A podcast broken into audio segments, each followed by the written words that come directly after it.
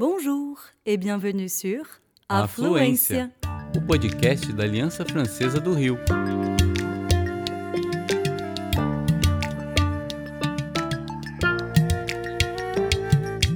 Você está ouvindo Tête à tête.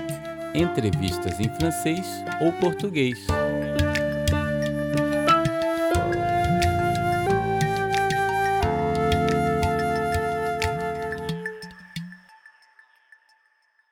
Bonjour à tous et à toutes et bienvenue dans cet épisode de Tête à Tête, une série d'interviews des alliances françaises du Brésil. Aujourd'hui, je reçois trois danseurs contemporains. Jonathan Prolas Descours et Christophe Béranger, deux chorégraphes et danseurs français qui ont monté le collectif Cinequanon Art, et Felipe Vian, danseur phare de Lia Rodriguez. Ils collaborent à Rio avec le plasticien et performeur Fabio Motta, dans le cadre d'un projet de performance et de photographie porté par le programme de résidence Cruzamento, entre São Paulo, Rio et Niterói, et bientôt à Paris au théâtre Chaillot. Le projet s'appelle O Futuro é Ancestral. Le futur est ancestral. Alors bonjour à vous trois, comment allez-vous? Très bien. Bonjour, oui, on va bien, on va bien. Oi, tudo bem? Bonjour, ça va bien? Alors dans un premier temps, est-ce que vous pouvez vous présenter en quelques mots et nous dire ce qui vous a réunis ici au Brésil? Donc moi, je m'appelle Jonathan, je suis un des chorégraphes de la compagnie Cinequanon Art, euh, qu'on a fondée avec Christophe il y a un peu moins d'une dizaine d'années. Là, on va bientôt fêter les 10 ans de la compagnie. Moi, je viens plutôt des, arts performatifs, mais j'ai commencé la danse sur le tard euh, en Belgique avec une école qui s'appelle Part, l'école de l'Interesa de Kersmaker à Bruxelles. Mais avant, j'ai étudié euh, le théâtre, la mise en scène et, euh, et aussi beaucoup les arts visuels. Et j'ai continué ensuite en freelance pour travailler pour plusieurs chorégraphes, euh, metteurs en scène, sur des projets indépendants avec des gens en Europe comme Romeo Castellucci ou Sacha Valls, et ensuite avec Mathilde Monnier en France. Et donc moi je suis Christophe, je suis le deuxième chorégraphe de Cinequanon Art. Moi je viens de la danse, je sais que faire que ça en fait, c'est quand j'y pense. voilà, mais j'ai travaillé 22 ans au Ballet de Lorraine, comme interprète, comme chorégraphe aussi un peu. J'ai dirigé une cellule d'insertion professionnelle. Et euh, les dernières années, j'étais le bras droit du directeur. Au bout d'un moment, j'avais fait le tour de la maison, envie de nouveau. Et la rencontre avec Jonathan a été déclencheur pour euh, fonder la compagnie euh, Cinequanon Art. É, sou Felipe Vian, eu estudo artes visuais na Unip, na Universidade de São Paulo. Eu sou bailarino, trabalho com a Lia Rodrigues já há oito anos, trabalhei também com Ismael Ivo, gosto muito de dançar, então fiz colaborações com diversos artistas independentes também em São Paulo e aqui no Rio. E eu fiquei muito feliz pelo convite da companhia de me chamar para esse projeto. A gente se conhece desde 2014, então a gente também estivemos falando e eu tenho acompanhado o trabalho da companhia em todos esses anos. E acho que é isso. Moi, je vais juste parler un peu de Fabio parce que, en fait, c'est un vrai quatuor. hein. Fabio, c'est un artiste visuel photographe à la base. Il a rencontré un maître Shibari il y a de ça quelques années et en fait, il a développé tout un travail uniquement sur Instagram en réinterrogeant les codes du Shibari et de l'art floral. C'est à travers ça qu'on s'est rencontrés, nous, en 2018, je crois, 2018, la ouais. première fois. Là, c'est le troisième projet qu'on fait avec lui. Voilà, il n'est pas avec nous parce qu'il est en train de traiter euh, des milliers de photos qu'on a fait euh, durant ce mois de résidence euh, au Brésil. Et alors ce projet de résidence, vous l'avez présenté comme une recherche sur l'ancestralité, sur la communion avec les ancêtres, sur le rapport entre les vivants et les morts. Et au cœur de cette recherche artistique se trouve la parure, qui, je vous cite, fait résonance au rituel où la peau devient un livre ouvert sur l'âme du corps. Et donc votre peau, vous l'avez habillée de paillettes et de perles en plastique. Pourquoi? Comme tu l'as dit, il y a effectivement ce rapport fort à l'ancestralité et qui pour nous résonnait très vite avec, euh, je dirais, l'enluminure du corps quand on voit tout le travail euh, dans les tribus de peinture du corps, de scarification, de décoration de la peau en fait. Et cette peau qui est notre première frontière avec le monde extérieur en fait. Donc euh, c'est vrai que on a eu envie d'évoquer ce rituel de la peinture du corps, de la décoration du corps. Et Fabio, dans l'évolution de ce travail, à un moment donné, euh, on a vu qu'il commençait à travailler avec des masques de perles.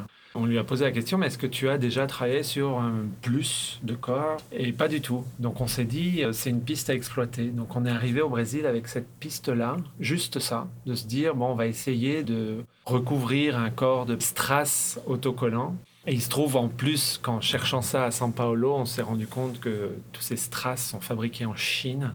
On a sur la peau de la colle euh, horrible.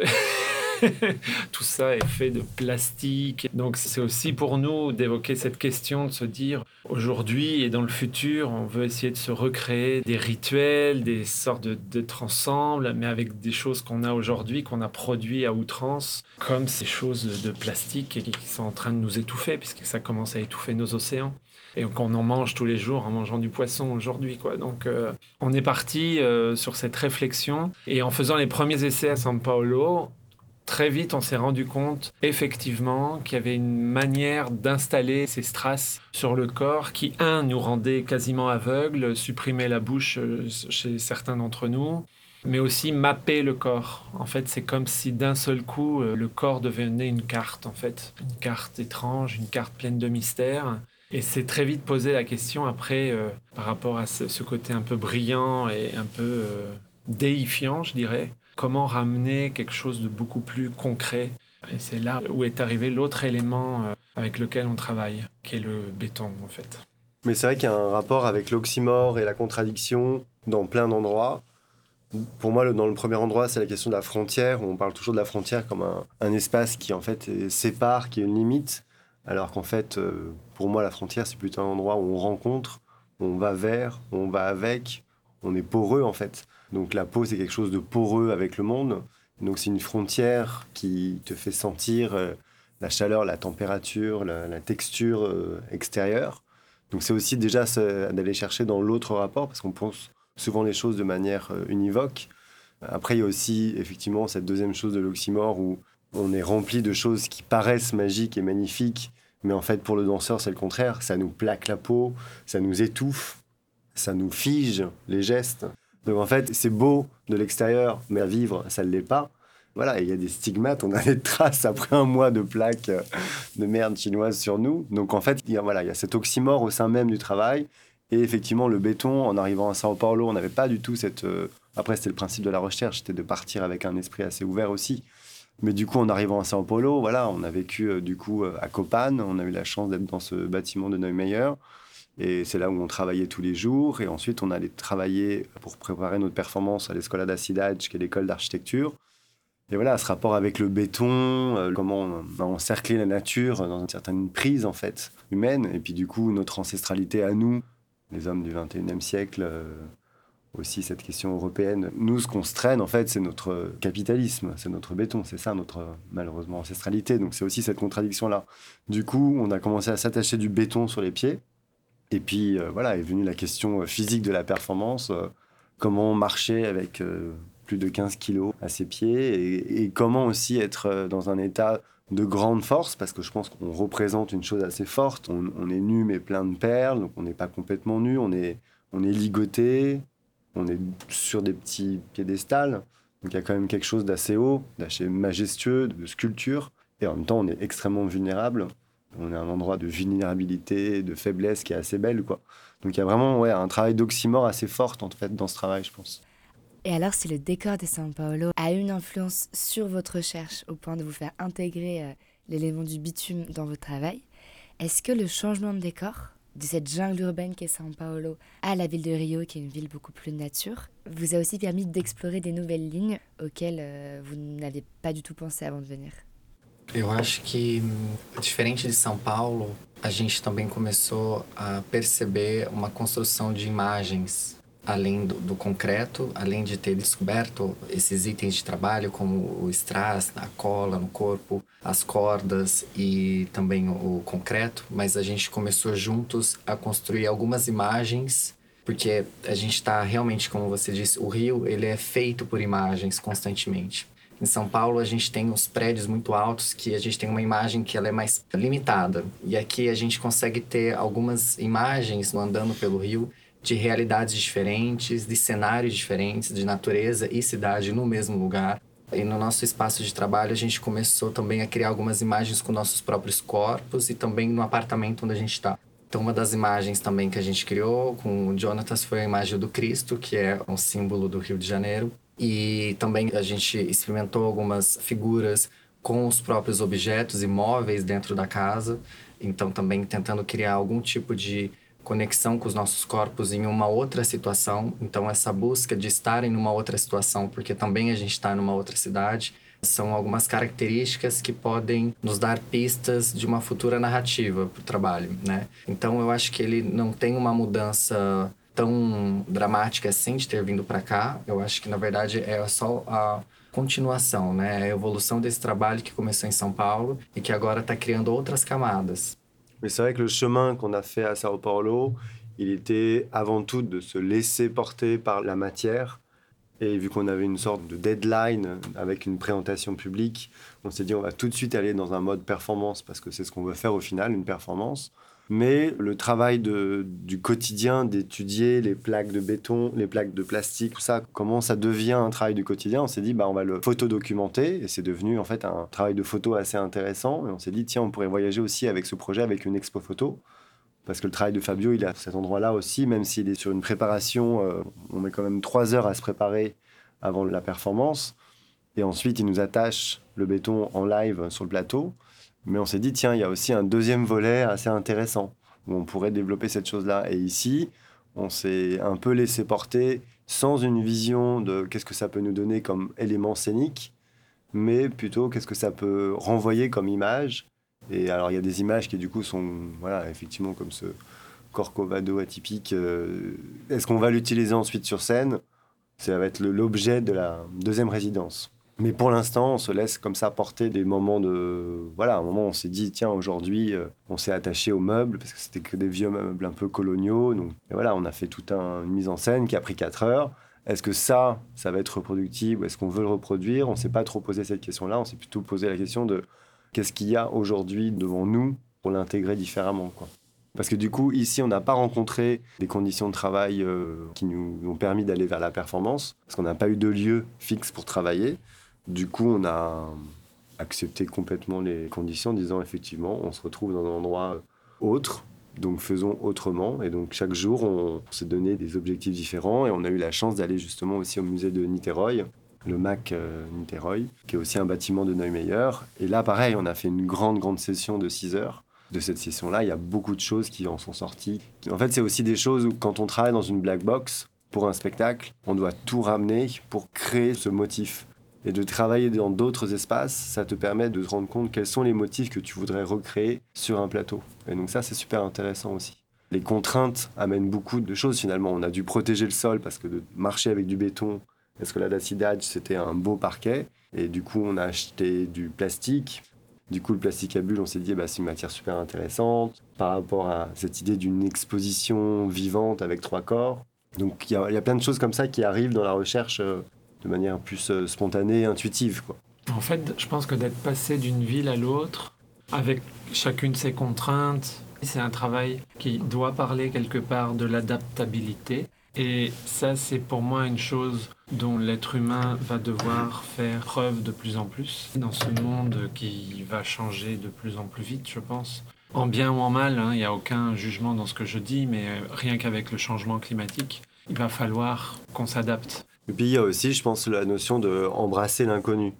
Quand j'entends le, le, dialogue avec les morts, on n'est plus du tout là-dessus, quoi. Tu vois, c'est quelque chose qu'on a écrit. Ben, je sais pas, oui. Bah, oui, mais c'est pas l'angle sur lequel euh, finalement on a pris le travail. Non, mais pas mais quand on euh... écrit un projet, on écrit 3-4 pages, et des 3-4 pages, il y a peut-être 3-4 idées qui deviennent les idées maîtresses, et les autres, c'est des idées qui sont périphérique.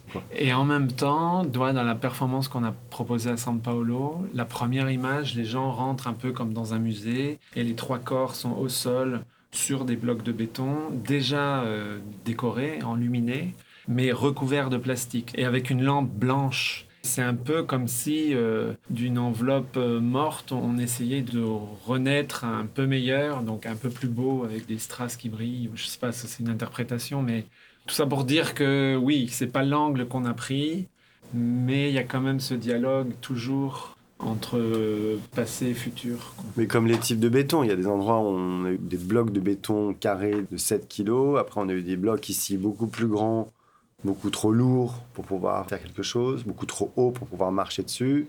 Puis à Niterói, on s'est fait livrer du béton qui n'était pas du tout ce qu'on avait prévu, qui était très fin, mais en fait décoré à l'intérieur. Donc euh, ça aussi, ça change. Et donc c'est intéressant, c'est qu'on va se dire que là, on a un peu un panel d'idées suivant le type de béton qu'on a, le type de choses qu'on va pouvoir faire physiquement et les contraintes que ça va appliquer au corps. Parte bonita de um processo criativo é a transformação, a transformação das ideias, a transformação do processo.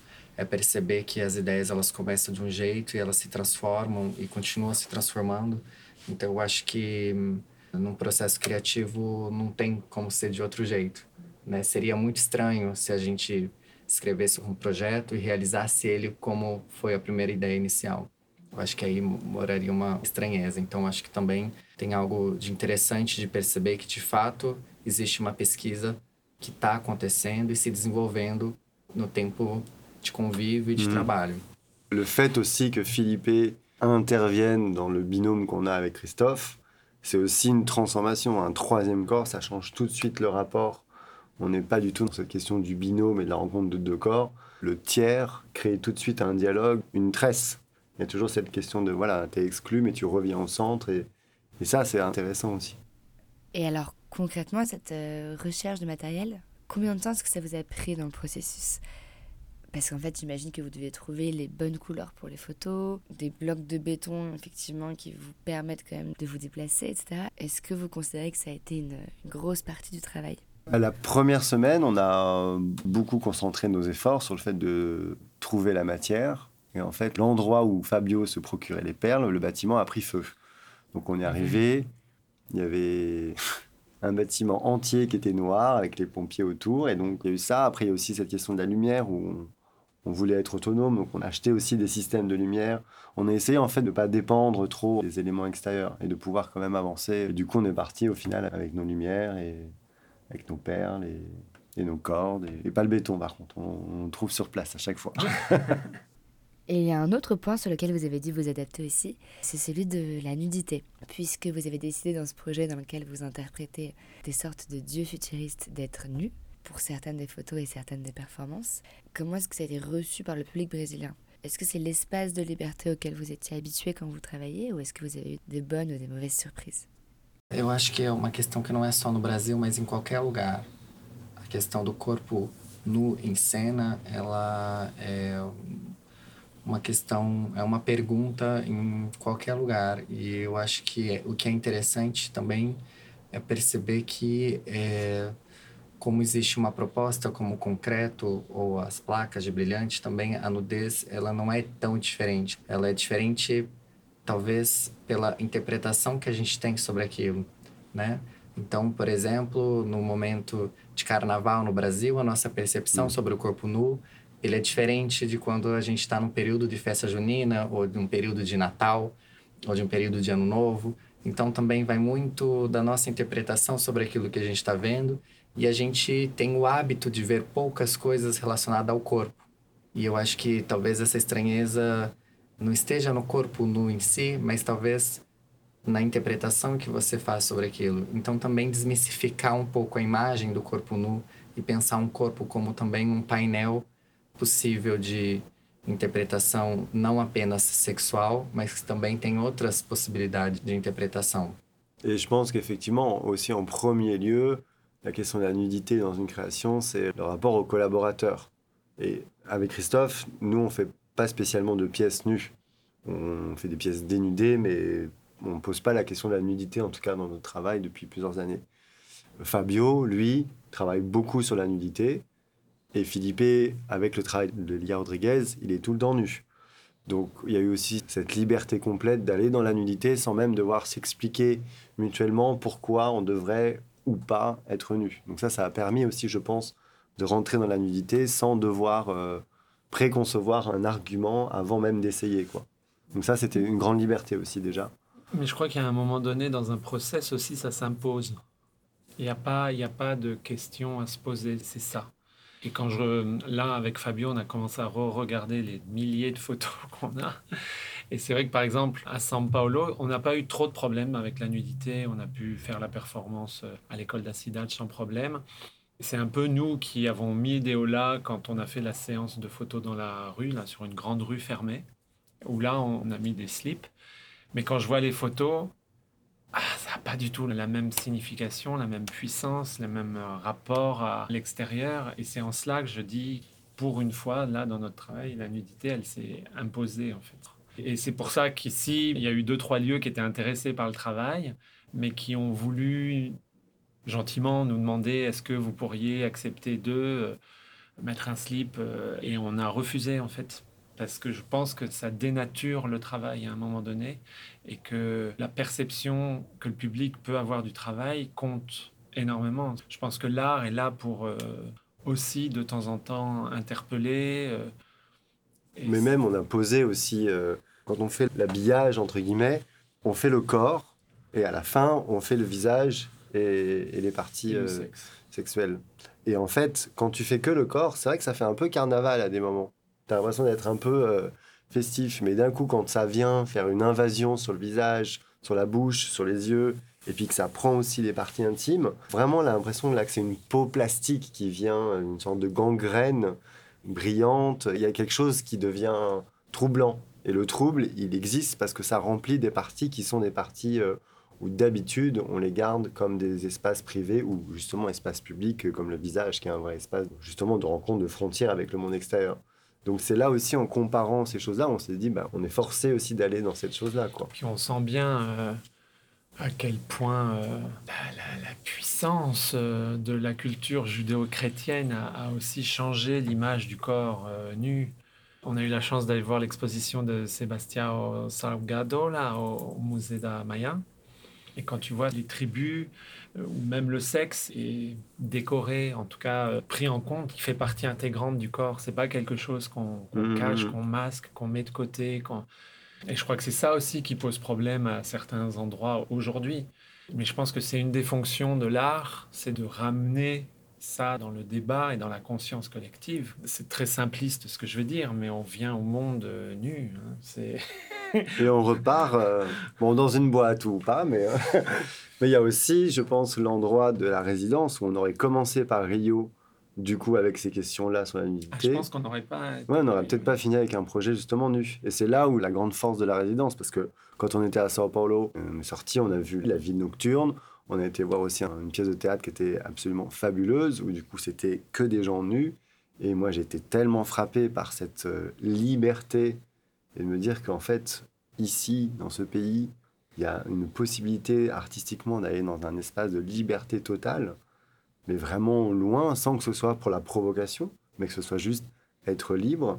Et moi, ça m'a beaucoup marqué. Et effectivement, tout ça, ça fait son chemin aussi. C'est là où c'est super intéressant d'avoir un programme de résidence euh, comme celui-ci. Et c'est pour ça que nous, on n'a pas voulu travailler dans un théâtre et dans une boîte noire. On a voulu travailler dans des espaces qui étaient atypiques, qui étaient en lien avec la ville, avec la vie. Et le Scola da c'est un rez-de-chaussée vitré sur une rue assez active quand même.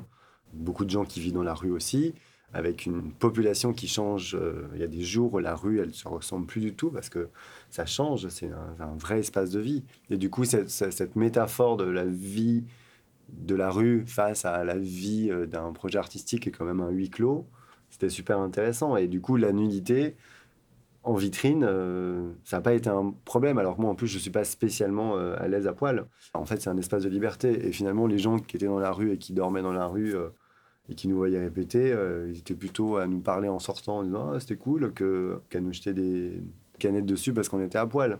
Il y a un respect finalement de cette prise de liberté qui était assez chouette, quoi. Et alors, vous n'êtes pas seulement nu, mais vous êtes aussi attaché, puisque vous avez travaillé donc aussi sur le terme du bondage, qui a été apporté par Fabio Motta. Est-ce que ça aussi, c'était quelque chose de nouveau, ou est-ce que euh, c'est un thème qui vous intéressait déjà depuis quelque temps? C'est pas un thème qui. Alors moi, on était très très loin euh, mm. de, ce genre de choses, de, de pratiques en tout cas. Quand on a commencé à réfléchir à notre dernière pièce avec Jonathan, donc en 2018, on s'apprêtait à faire un double volet euh, autour du désir.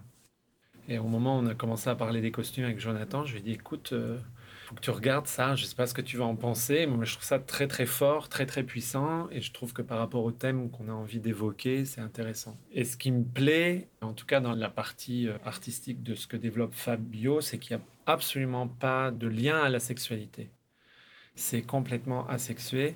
Par contre, c'est une pratique ancestrale. Le shibari vient des samouraïs hein, japonais. Et là, On était parti pour pas l'utiliser non plus. Mais quand est venue l'idée du béton, on s'est dit, mais il faut attacher le béton au corps. Donc du coup, on s'est servi de ce médium-là, mais différemment que sur les deux projets passés. Mais dans les deux projets passés, donc il y a eu le solo où là Christophe, lui, il est attaché de la tête aux pieds. Oui, je suis momifié. Oui, il est quasiment momifié de cordes. Et c'est une pratique de détachement qui s'opère au plateau. Sur la pièce de groupe, on est attaché de plus en plus au plateau. Donc on finit à être vraiment attaché, attaché, attaché. Et là, en fait, euh, le principe de préparation des perles fait un peu la même chose que les cordes, c'est-à-dire que ça te demande de sentir ce qui se passe vraiment à l'intérieur de cette architecture du corps pour pouvoir bouger. Mais par contre, vu qu'on s'attache avec une chose extérieure, alors que dans les autres pièces, on est attaché avec nous-mêmes finalement, là, du coup, il y a un troisième élément qui rentre en jeu et qui, du coup, fait qu'on peut encore moins bouger que dans les autres pièces. Ces autres pièces, quand même, on, danse. C'est un vrai ballet avec 11 euh, danseurs et ça court et ça machin. Là, là on peut, on peut rien faire. On, on est bloqué quand même. on fait, on fait, mais. Oui, mais en termes de, de dynamique d'espace, on est sur un autre propos, quoi. Ça nous oblige à ralentir. Ah oui, et ça oblige le public à ralentir avec nous. Hein. Et alors justement, en parlant du public, vous avez proposé au cours de votre résidence d'ouvrir le processus de recherche au public. Donc vous avez proposé différentes activités, ateliers, euh, exercices de danse. Est-ce que vous pouvez nous en parler? À Sao Paulo, on a fait des ateliers avec des gens qui pratiquaient la danse. Et donc ça, c'était super intéressant. On a pratiqué beaucoup euh, sur cette question justement de la liberté, du lâcher-prise, euh, de la perte de la vue. La rencontre avec le public à Sao Paulo sur la résidence, on a vraiment échangé sur euh, qu'est-ce qu'ils avaient, eux, pressenti, compris pour avoir ces premières impressions un peu brutes. Et ici, avec les deux ateliers qu'on fait, donc c'est avec des gens qui sont moins sur une pratique corporelle, et donc là, c'est plus euh, un partage aussi du processus vraiment de création. On partage des photos, on partage des photos qu'on a fait la veille, les questions qu'on a pour le lendemain. C'est vraiment un endroit euh, du quotidien. Et c'est aussi de questionner un peu cette question de comment on travaille la question du corps scénographie, du corps performatif qui du coup est lui-même porteur d'un processus d'art visuel. Et c'est pas une scénographie extérieure qu'on active, mais on, l'active par le, par le corps. La première des choses, en tout cas pour nous, ce qui nous importe, c'est le rapport à, à, son propre corps, à son propre poids, à l'exploration de l'espace dans lequel on est, même si c'est un espace qu'on connaît, comment on le redécouvre, et comment euh, la performance aussi, elle demande que tu Souvent, on parle d'incarnation au plateau. Enfin, moi, j'aime pas dire que les gens sont présents ou pas au plateau. Je parle de danseurs incarnés. Et je pense que pour être incarné, il faut être au plus proche de soi. Alors, c'est certainement un mode de concentration, mais qui est peut-être même proche de la méditation, je ne sais pas. Et en tout cas, l'exercice qu'on propose, alors ça se fait à deux, c'est plus ou moins long suivant le, public, mais, on, emmène les gens dans ce, dans cette exploration-là. Et du coup, euh, en général, c'est assez fort ouais, comme, euh, comme expérience pour eux. Mais c'est entre force et vulnérabilité. Ah tu, viens vraiment à un endroit où tu, tu, te sens fort parce que tu comprends tout le monde autrement, mais en même temps, tu es hyper vulnérable. Et tu es obligé de faire confiance à celui qui te guide. Mais comme on est un peu dans le travail, là, au musée, au Mac Niteroi, l'autre jour, euh, parce qu'on marchait avec les lampes comme ça. J'avais l'impression d'être un Maasai, en fait, ces, grands guerriers euh, africains là, qui ont des rituels de saut d'ailleurs incroyables. Et euh, donc, tu oscilles entre ces images euh, un peu ouais, de grande puissance, et puis en même temps, tu es ligoté sur un bout de béton qui peut casser à tout moment, ou tu peux tomber sans pouvoir vraiment te rattraper. Enfin, on l'a on l'a vécu. Donc on est extrêmement vulnérable aussi. Et alors le travail n'est pas terminé, puisque après le Brésil, vous allez poursuivre cette résidence au théâtre de Chaillot, donc euh, Théâtre national de la danse à Paris. Est-ce que vous pouvez nous dire comment est-ce que vous envisagez cette euh, seconde partie de résidence qui sera ponctuée d'une longue pause? Est-ce que vous avez déjà une idée assez claire de ce que vous voulez Ou est-ce que vous attendez d'être inspiré euh, un peu spontanément comme vous l'avez été ici? Et est-ce que vous attendez d'être surpris par ce nouveau décor, euh, ces nouvelles conditions de travail? Alors oui, c'est clair. On sait où on veut terminer le, 9 décembre.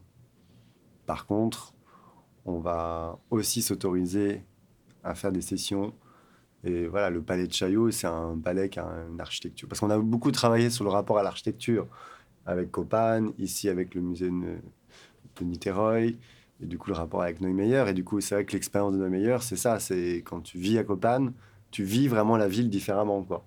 Et le palais de Chaillot, c'est quand même un petit peu cette chose-là aussi. C'est un endroit où l'architecture, elle est, elle est forte, elle est puissante, elle est, elle atypique. est atypique, elle est aussi décorée d'une certaine manière. Il y, a, il y, a, toutes ces toiles qui, du coup, euh, nous amènent à des, à des périodes euh, d'histoire de l'art.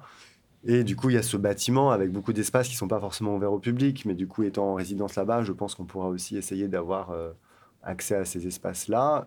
Et du coup, de pouvoir faire des sessions aussi euh, de construction de corps et de se travailler à la sculpture.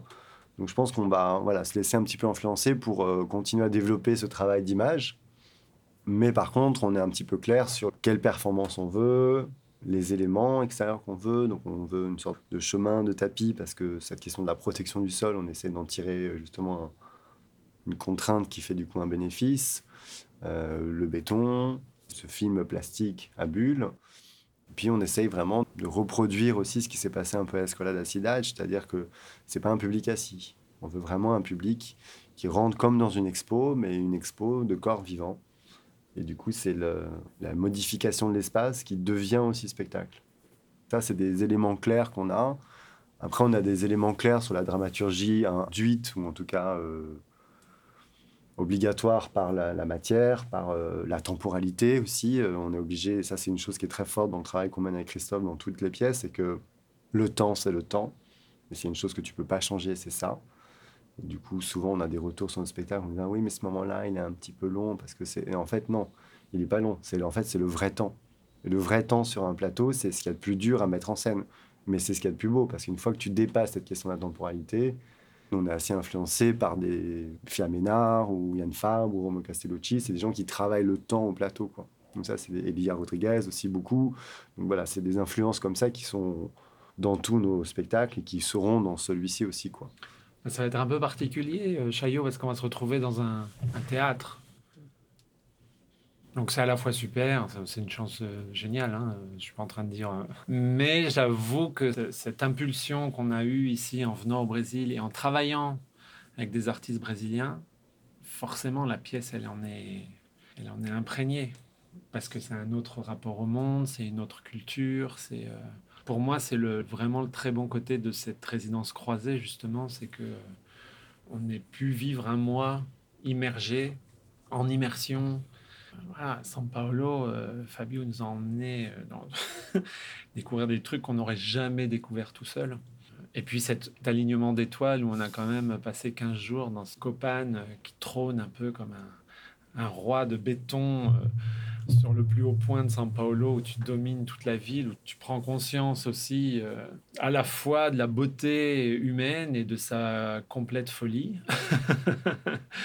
Donc c'était très fort de vivre tout ça et je pense qu'on va ramener tout ça dans la black box euh, à Chaillot et que ben là on va être dans un écrin, on va être un peu protégé. Donc forcément, tout ce qu'on va avoir euh, mangé ici, tout ce, dont on sera nourri va aider à, nourrir la dramaturgie. Mais d'avoir le temps aussi, je pense que c'est d'habitude on travaille vraiment euh, de manière effective sur un spectacle, euh, peut-être trois ou quatre semaines maximum. Et avant, on passe 15-5 mois à faire, nous, des brainstorms, on va dans notre, dans notre atelier qu'on a à La Rochelle, on fait des Skype avec notre dramaturge qui est en Grèce, et on monte comme ça le projet dans nos têtes et on arrive devant les danseurs et vlam, on appuie pour aller directement à la cinquième. quoi. Et, et, là, en fait, le rythme, vu qu'on a deux mois de création, ça nous paraît tellement énorme que la place de l'ennui, et l'ennui pour la création, c'est essentiel, de se dire, ah ben en fait, on peut décélérer un jour ou deux, revenir, on n'est pas obligé de, après les répétitions, le soir, de regarder les vidéos jusqu'à 23h et de faire le plan pour bien commencer le lendemain à 8h30, comme on a l'habitude de faire. Du coup, les trois semaines, elles, elles bourrinent trop le cerveau. Là, il y a un truc où on décélère. Là, on a eu deux, trois jours aussi, aussi, il a fait très mauvais. Du coup, on était là dans l'appartement, un peu aéré, à regarder les photos, à discuter. Sorte de, ouais, aussi de co-création intéressante, où tu mets pas tout le monde à l'endroit de l'action, un endroit clé, où du coup, il y a une, l'inaction te permet aussi d'appréhender d'autres espaces. Je pense que l'espace compliqué qui va arriver, ça va être la musique. Parce que du coup, on avait l'idée, avant de venir ici, de travailler sur euh, l'œuvre entière d'un compositeur qui s'appelle Susumu Yokota, qui est japonais, et qui va faire des panels de, dans sa discographie, qui fait autant de la musique euh, électro, euh, indé, que des remixes de morceaux classiques avec des enregistrements de nature. Enfin, il fait vraiment des choses très très différentes. Pour moi, on n'a pas encore trouvé l'endroit de sa musique qui est fort, mais je ne sais pas quel endroit serait possible ou nécessaire par rapport à ce qu'on fait. Mais ce qu'on a fait avec lui jusqu'à maintenant dans la présentation, c'était pas faux du tout. Comme là, hein, au Mac Niterói, quand on l'avait aussi en fond. Enfin, on commence à s'habituer à ça, mais c'est pas un travail sur la musique, comme en tout cas comme moi j'avais prévu. Je pense qu'il va y avoir une question euh, musicale euh, pour laisser aussi la place au bruit même de la matière. Parce que quand on est tous les trois en train de marcher avec nos 14 kilos, euh, le sol, il vibre. Donc ça aussi, c'est une matière brute. Donc il y a aussi beaucoup de potentiel là-dessus. Chose qu'on n'a pas pu vraiment explorer, parce que ça, c'est ce que tu fais quand tu es dans un théâtre. En fait, tu te rends compte de ce que tu as sans rien. Mais vu que là, on est toujours en déplacement, les, bétons, c'est pas les mêmes, donc le poids, c'est pas le même, donc le bruit, c'est pas le même. Quand on travaille dans l'appartement, on lui met du papier bulle partout pour pas, euh, pour pas rendre un appartement euh, plein de trous. Enfin, on n'a pas pu explorer cette chose-là. Je pense que ça va être aussi un grand chantier euh, avec la dramaturgie. Ça va être les deux grands chantiers, je pense. Maintenant, dans cette seconde partie de l'interview, je vous propose de revenir chacun sur vos travaux antérieurs et ce qui vous a amené à travailler aujourd'hui sur le futur est ancestral. Donc Jonathan et Christophe, une des choses qui est vraiment partie de l'ADN de Cineconon Art, c'est l'interdisciplinarité, donc on retrouve totalement dans ce projet-là, et aussi notamment dans ton parcours, Jonathan. Est-ce que c'est quelque chose qui est venu avec le temps ou est-ce que vous avez vraiment toujours pensé la danse contemporaine comme ça? En fait, ça a été là dès le début, parce que notre première pièce, à tous les deux, c'est une pièce qui s'appelait Exuvie, et où on travaillait avec 150 kilos de cire au plateau. Et euh, voilà, je pense qu'effectivement, de par son parcours, Jonathan, il a ce truc d'art visuel. Euh, sa manière de penser les pièces, d'abord, c'est de se projeter dans la boîte noire avec euh, une scénographie, avec un espace, avec un. voilà. Un dispositif. Moi, j'ai une entrée plutôt, on va dire, effectivement, de corps, mais de musique aussi. Mais c'est vrai que dans les travaux que je faisais à Nancy, quand j'y étais, il y avait un peu de bordel au plateau aussi, toujours. Donc, c'est une chose qu'on avait quand même euh, dans l'ADN. Et effectivement, dès notre première pièce, euh, puis après, on a fait appel à des plasticiens euh, qui ont collaboré avec nous. Bah, déjà sur Exuvie, il y avait une plasticienne, Lauriane Seux. sur la pièce de 2018 aussi. après, parfois, c'est juste tous les deux, on, pense à une scénographie comme Donne-moi quelque chose qui ne meurt pas. Euh, là, c'était 80 euh, couteaux qui, étaient suspendus, en fait, mais qui partaient au sol et qui libéraient l'espace de danse petit à petit, donc qui restait toujours en menace. Voilà, donc c'est vraiment le fil rouge euh, chez nous, c'est toujours très présent. Oui, c'est surtout un fil rouge collaboratif. Collaboratif, un, et deux, qui n'enlève rien au corps, cas du corps en mouvement. Parce que, aussi bien Jonathan que moi, on croit effectivement que le corps reste avant tout le meilleur médium pour évoquer euh, plein de choses de manière euh, poétique et politique, puisque le corps est par lui-même un objet politique à partir du moment où il est sur un plateau, je pense.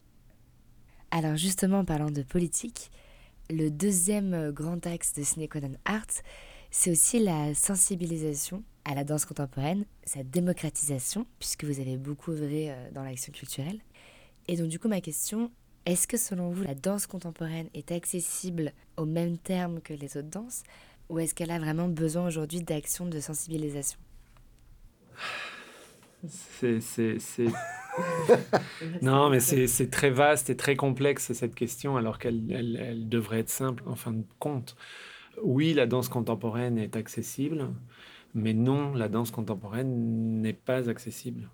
Parce que je pense que et je nous mets dans le même panier, hein, les artistes, il y a un moment donné, il faut qu'on... On le fait, on le fait, mais euh, je ne sais, je sais pas ce qui s'est passé à un moment donné. Il y a quelque chose où ça parle plus, quoi. Ça parle plus aux gens, alors que c'est quand même le corps. Et le corps, c'est quand même, je le disais à l'instant, c'est le médium pour moi le plus, le plus puissant pour évoquer des choses. Donc, euh, je veux pas rentrer dans les, dans les polémiques et tout ça, mais en tout cas, on a ça, oui, euh, vraiment fort en commun, c'est de, d'expliquer ce qu'on fait. C'est hyper important, je pense.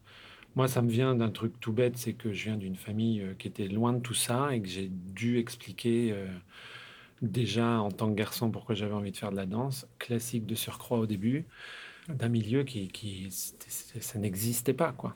Donc, euh, c'est important. Et puis, malgré tout, la danse contemporaine, dans les années 80, quand elle est arrivée en France, la jeune danse, là, il y a quand même eu vachement de processus d'ouverture. Donc, il y a un vrai public qui a été créé à l'époque, mais qui a l'âge des chorégraphes de ces années 80 aujourd'hui.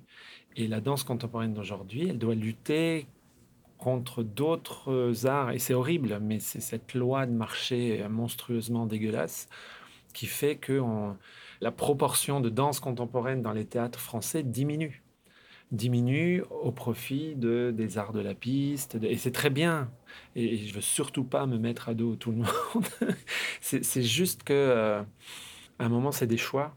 Et c'est des choix politiques. Voilà. Et je pense que la, la danse a besoin d'être défendue. Et elle ne l'est pas assez. Mais après, la danse peut vraiment changer la vie d'une personne. Et moi, je, je, suis arrivé à la danse, je sais pas comment. Et c'était pour moi évident que c'était superbe. Je ne me suis même pas posé la question. Euh, et en fait, c'est cet endroit-là que je comprends pas, mais aussi que je comprends pas parce que du coup, tout le monde danse. Même les gens qui du coup n'aiment pas danser, quand ils sont bien bourrés le soir, euh, ils sont avec des amis, allez hop, euh, ça gigote un peu. Enfin, enfin, le fait de mouvoir son corps pour appréhender un autre corps, pour appréhender un espace, pour appréhender une timidité, pour se faire plaisir, pour se montrer. En fait, ça fait partie de ce corps social au quotidien. Donc en fait, il y a un pouvoir au quotidien qui est là, qu'on n'exploite en fait pas, euh, sur une discipline en plus qui est, euh, je veux dire, extrêmement développée. Il y, a le, il y a le foot et puis après, il y a la danse classique qui fait quand même une grosse moitié de la population aussi en France. oui, mais aussi beaucoup la danse classique via aussi une imagerie qui est, super intéressante. Donc en fait, il y a un potentiel qui est là, il y a plein de choses qui sont juste sous nos yeux qu'on n'arrive pas à, comprendre ou à ouvrir. Quoi. Et, c'est vrai qu'une des expériences fortes, ça a été quand on est venu ici en 2016 chez Lia Rodriguez et de voir qu'elle présentait son spectacle Pinorama dans la favela d'Amaré et qu'il y avait plein de gens de la favela qui venaient voir et qui se posaient pas du tout les questions si c'était bien ou pas avant de rentrer, si c'était de la contemporaine ou pas. Ils venaient voir parce qu'il se passait quelque chose. Et le fait qu'il se passe énormément de choses et toujours plus de choses aussi dans notre société européenne et française, euh, crée aussi un peu moins de demandes. Donc on est, on est aussi dans ce paradoxe-là, en fait, d'avoir tellement développé les arts. Du coup, il y a une demande euh, qui, est, qui, est, forte, mais il y a une, une, offre qui est encore plus. Quoi. Donc je pense que c'est aussi cet endroit-là qu'il faut euh, retuner et, remettre aussi la question non pas de la danse, mais de la curiosité à une expérience artistique. Et de ne pas opposer la question de la danse avec le théâtre, avec... parce que du coup, quand tu vas voir un concert, tu passes un bon moment, tu te dis pas est-ce que j'ai compris quelque chose? Tu dis c'était un bon concert, c'était chouette, il y avait une belle énergie, il y avait et en fait après un spectacle de danse contemporaine, souvent on nous dit ah, je ne sais pas si j'ai bien compris, mais du coup de votre spectacle j'ai compris ça, alors qu'en fait la compréhension pour moi, n'importe pas. La sensation, le, ressenti importe plus. Comme la musique, en fait, je pense qu'on est vraiment très proche finalement de ce qu'on peut vivre dans un concert, quoi. é, eu, eu acho que também tem questões que não existem respostas, né? Assim, e se a gente pensa em uma dança contemporânea, e o que é contemporâneo é estar pensando presente, então é uma dança que reflete o momento que a gente está vivendo. Então, possivelmente, por exemplo, dança do TikTok, ele é um momento fenômeno do, do momento e do que a gente está vivendo, de uma interpretação do mundo muito contemporânea, né, também. Então, eu acho que uh, mesmo Pina Bausch disse é teatro ou é dança? Né, existem perguntas sobre o que é, o que se produz, que eu acho que a gente não tem resposta, porque eu acredito também que muitas coisas coexistem também, principalmente quando se trata de um trabalho artístico. Então, o que a gente está criando tem dança, tem teatro, tem artes plásticas, tem, tem som, tem, é, tem DJ, tem uh, estilo, tem moda, tem, tem, tem muitas interpretações ali. Mas o, uh, eu acho que essa é sempre, sempre será uma grande questão pensar sobre o que foi a dança contemporânea e o que pode ser. Et c'est aussi une question de forme de projet. Tu vois, quand on a été voir l'expo de, Salgado, c'est une exposition incroyable, mais parce que c'est une démarche d'une vie, en fait, qui est devant nous. Et on arrive à ce moment-là. Mais je pense qu'en fait, euh, quand tu, quand tu, découvrais son travail, peut-être il y a 20 ans, tu étais beaucoup moins mise en situation d'aller voir un événement artistique, les photos d'un photographe que tu allais peut-être rencontrer par-ci ou par-là. Et je pense qu'il y a ça aussi. Il y a les formes de spectacle et les formes d'exposition et les, démarches artistiques. Et en fait, ça, c'est une, c'est une pluralité qui est super intéressante. Ce qui est dommage, c'est qu'on donne pas assez accès à une pluralité peut-être un peu plus euh, atypique ou underground. Mais même là, ce qu'on a vu quand on a vu euh, Machina Teatro, ils se disent théâtre, mais c'était clairement de, de, de, la danse, quoi, aussi. Mais en fait, c'était juste une expérience artistique forte. Et on se pose pas la question du texte ou de la voix ou du corps ou du chant. On est juste dans une œuvre euh, totale aussi. Non, c'est très complexe, en fait. J'allais dire que c'était simple, mais non, c'est très complexe. En tout cas, en France, je pense que euh, on se fait beaucoup de mal à nous-mêmes, la danse contemporaine il y a une frange quand même, je le dis avec... Euh, voilà, mais qui, on est devenu un peu méprisant aussi. C'est-à-dire que ça, il y a le bien-pensant, il y a l'intellectualisme, et, et en fait, moi, ça me fait rire parce que j'ai commencé comme danseur classique dans les années 90, où venant d'une famille pas très riche, j'accédais à un milieu quand même euh, puissant. Hein, la danse classique, il faut avoir de la thune pour en faire. Et il y avait quand même, euh, y a, pour moi, il y a quand même un problème de lutte de classe à un endroit, c'est-à-dire que c'était quand même le divertissement d'une certaine classe, quoi. Et la danse contemporaine, quand elle est arrivée, a, cassé tout ça, et c'était génial.